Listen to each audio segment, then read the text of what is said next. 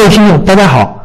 有关投资理财、生涯决策、新媒体营销、创业创富以及商业模式等相关问题，想学习的可以加 QQ 群：四五八幺二七三五五。重复一次：四五八幺二七三五五，或者是微信：幺三八幺零三二六四四二，幺三八幺零三二六四四二。上一集呢？我们讲的主题，迪士尼的商业模式，讲到了迪士尼商业模式当中非常重要的轮动式商业模式。说的再通俗易懂点，就是让消费者多次的、不止一次的、源源不断的为我这个公司的产品掏钱出来，享受我产品的价值。那我们上一期节目呢，讲到了迪士尼这个公司的贩卖的产品是什么？一两一个词。两个字叫快乐，贩卖的是快乐。我已经讲过了，第一轮迪士尼卖的是影片啊，动画片、动漫影片。第二轮主题乐园、主题公园，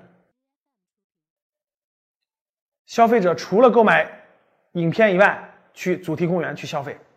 第三轮是什么？是品牌消费品。那当我看到这个品牌的时候，我就希望买。它上面有它的图案的，有它形象的各种各样的消费品。还有没有第四个呢？有，哎，这就是这个公司强大的地方啊！轮动商业模式的第四个是什么呢？卡通电影频道、电视频道、家庭娱乐频道，成为了迪士尼这家娱乐集团非常重要的第四个利润来源。为什么呢？其实大家好理解。我一讲大家就好理解了哈，大家想一想，迪士尼已经有多少年了？已经有八九十年了，它影响了几代人。光中国，光像我这样的中国的消费者，我觉得已经影响了两代了。美国消费者影响了三到四代人了，他们长不长大？大家想想，他们长不长大？从小他们是看米老鼠、唐老鸭长大的，到了青少年时期又看到了白雪公主，又看到了狮子王。随着年龄三四十岁了，对吧？那他看什么呢？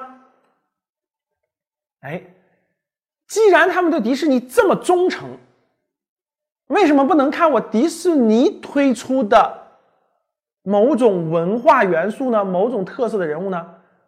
某种电视呢？所以呢，在二零零五年到二零一五年这整个过去的十年。迪士尼又衍生了它的产业链，花了重金啊，大概花了有一百九十多亿美金，就这些年当中啊，收购了很多美国的重量级的电视频道。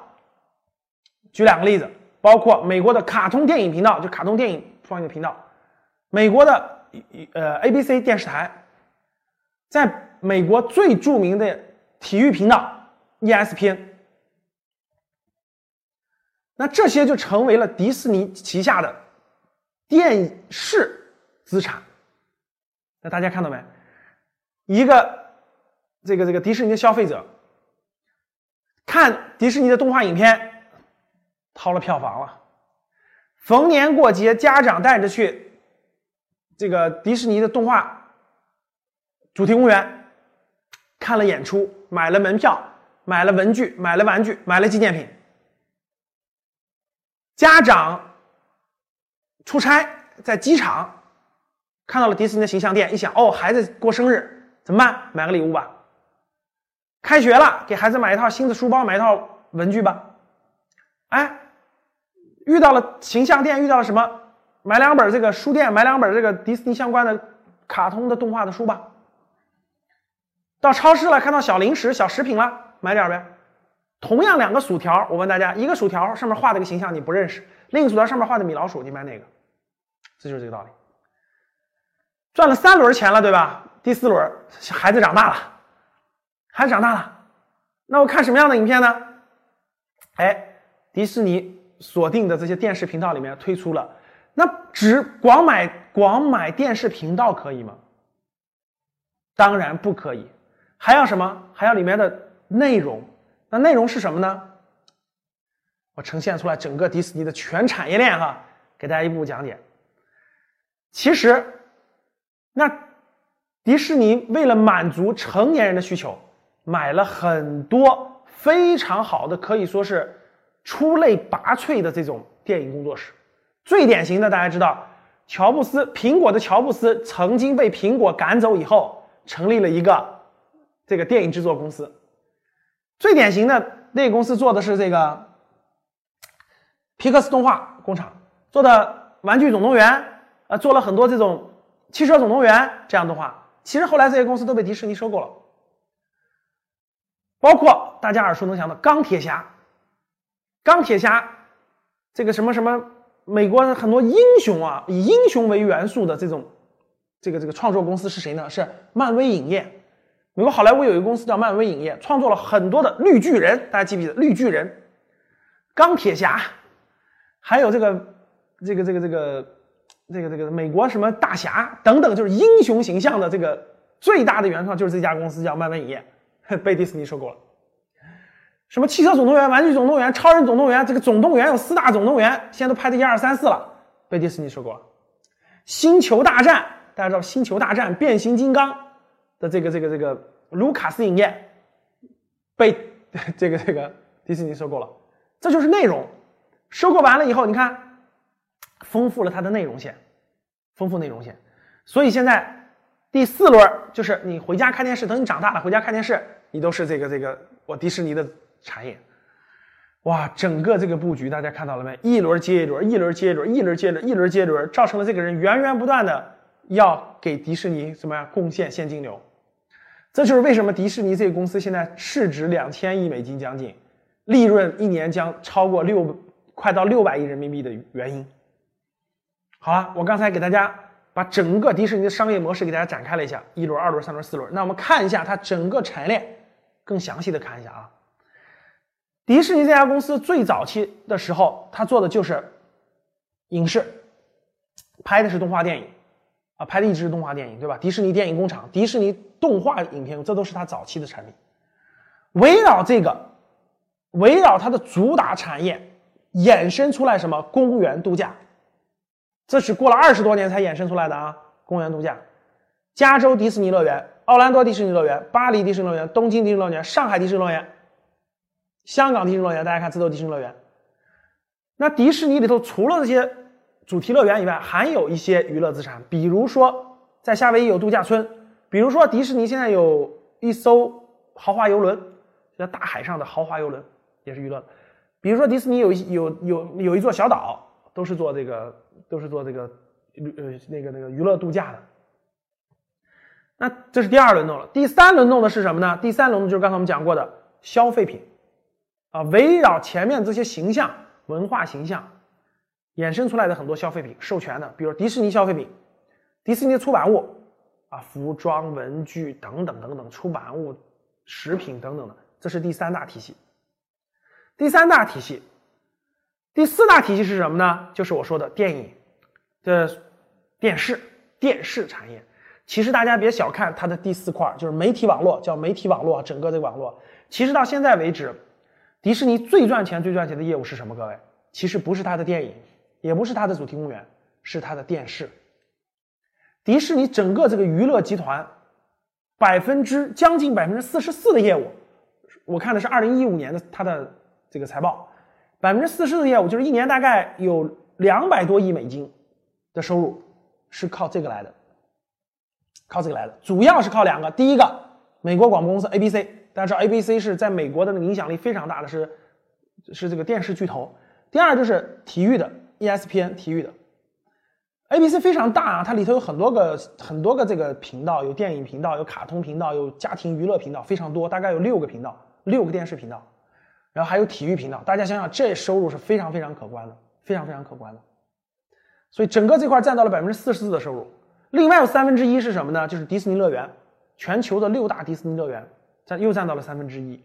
剩下的百分之三十来自于哪儿？来自于剩下百分之二十多来自于电影，整个电影的收入，还有百分之十几的来自于哪？来自于这个消费品和娱互动娱乐，来自于这个这这个模块。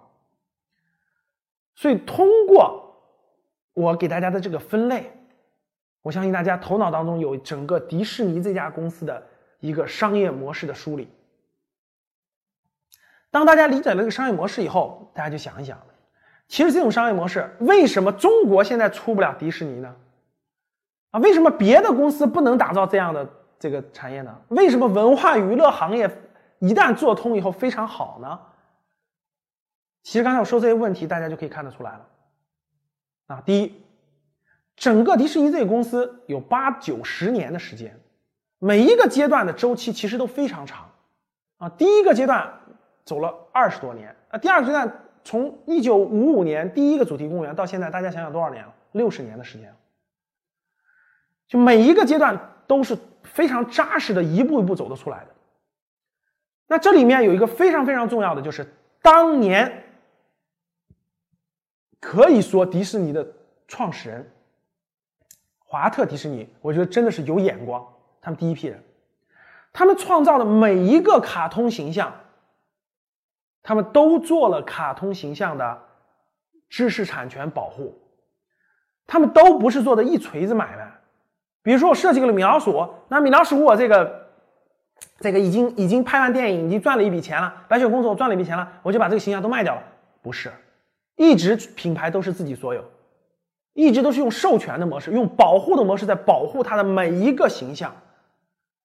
所以大家可以看到了，这些这些文化元素越往后越值钱，越往后越值钱，这就是它品牌价值。所以说，你说迪士尼会倒闭吗？有一天，它资金链断裂了会怎么样？我相信第二天收购的人就会踏破门的，投资人会踏破门的。为什么？只要这个形象不抹灭，它的价值永远在发光。我问大家：你们的孩子看米老鼠唐老鸭吗？还会看。你们孩子会看白雪公主七个小矮人吗？还会看。你们孩子会看狮子王吗？会看美女与野兽吗？会看花木兰吗？等等等等，还会看，这就叫经典。所以，这个文化元素最早期的创始人意识到了这一点，做了非常好的知识产权的保护，做了非常好的。所以越往后越值钱，越往后越值钱，越往后越值钱。所以这个公司的股价这么多年继续值钱。你认为它未来会怎么样呢？我如果在美国，我也会买点迪士尼的股票，我觉得还会更好，因为它的形象在不断的，它现在这么多的产品都是它的。第二，那为什么中国出不了迪士尼呢？各种原因，对吧？第一，中国改革开放到现在才三十多年的时间，有多少文化元素呢？有多少这种真的是被大家印象深刻的文化元素呢？我想大家知道，这个这个黑猫警长，中国曾经也出过很多有意思的卡通形象。我问大家，有知识产权保护吗？今天的黑猫警长可能都很多人不看了，对吧？都没有了，都没有了衍生，都没有这种科学的。公司化运作的知识产权的保护不断的衍生，让一个小的形象能产生最大的价值，而且源源不断。像中国的葫芦娃，是吧？嗯，黑猫警长等等的，现在大家还能看得到吗？原来没有正确的商业模式，没有正确的知识产权保护，这些就不能产生一个迪士尼这样伟大的公司。当然，可喜可贺的是今天有这样的基础了。那你想再做个迪士尼，至少得要多长时间？大家想想，没有个几十年可能吗？不可能。那大家看这个商业模式，为什么别的公司竞争不过迪士尼呢？这么多年来，为什么别的公司竞争不过？怎么竞争过？源头都把握住了。大家看，各种米老鼠、白雪公主等等的形象都在他这儿。好不容易世界出了个什么钢铁侠，出了个什么变形金刚，出了些什么形象，都被垄断了，花重金买入，一买就是几百、一百多亿美金啊！好不容易出了个星球大战，对吧？什么步行天行者、Luke 什么这种那个机器人。都被买断了，所以大家知道这个公司其实你说它是在，你说它在做生产还是做资本运作是吧？反正核心的最源头的人类智慧，特别这个非常非常难得的这种智慧的源头上的产物形象都在它那儿。你想用，交交使用费，你想使用没问题，交使用费。然后大家想想他手里有多少好东西是吧？包括最近我看的最近什么，呃复什么复仇者联盟。什么最近的《冰雪奇缘》等等，就最近大家看到的，每年都有都有这个这个这个形象产生。它最大的竞争对手是谁？是美国好莱坞的梦工厂。梦工厂也有很多动画形象，比如说《功夫熊猫》，我相信大家有印象，对吧？这些都是它的竞争对手。但是不可否认，梦工厂离离它的全产业链还怎么样差远了。这就是为什么梦工厂的市值是六百多亿美金，它是两千多亿美金。想打造一个这样的全产业链，没有个几十年的时间，没有高超的这种职业经理人，没有这种整个这个整个这个内部的这个文化的沉淀，几乎是不可能，几乎是不可能。所以大家看，这就是今天的这个娱乐产业的巨无霸。其实中国很多现在的娱乐公司呢，都在学习迪士尼，啊，都在学习。大家看这什么光线传媒啊、华谊兄弟啊等等，其实他们都在学习，不断的在想衍生出这个从电影从衍生出更多的消费，衍生出更多的这种这个这个产品，来满足于消费者的，让消费者不断的掏钱，不断的掏钱哈。这种这么伟大的这个商业模式，都在过程当中，都在过程当中，还没有哪家特别特别像，但是相信。未来中国一定会有自己的类似于迪士尼的这种全产业链的娱乐公司的，一定会有。好的，那我们用了两集的时间，给大家解读了迪士尼的商业模式。大家对第一，对这种娱乐影视有了一定的了解；第二，对商业模式有了一定的了解。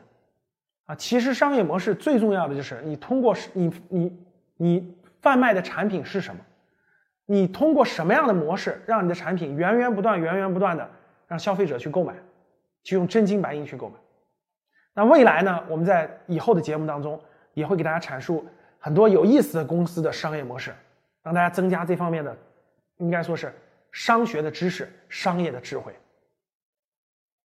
好了，这期。我们就讲到这儿。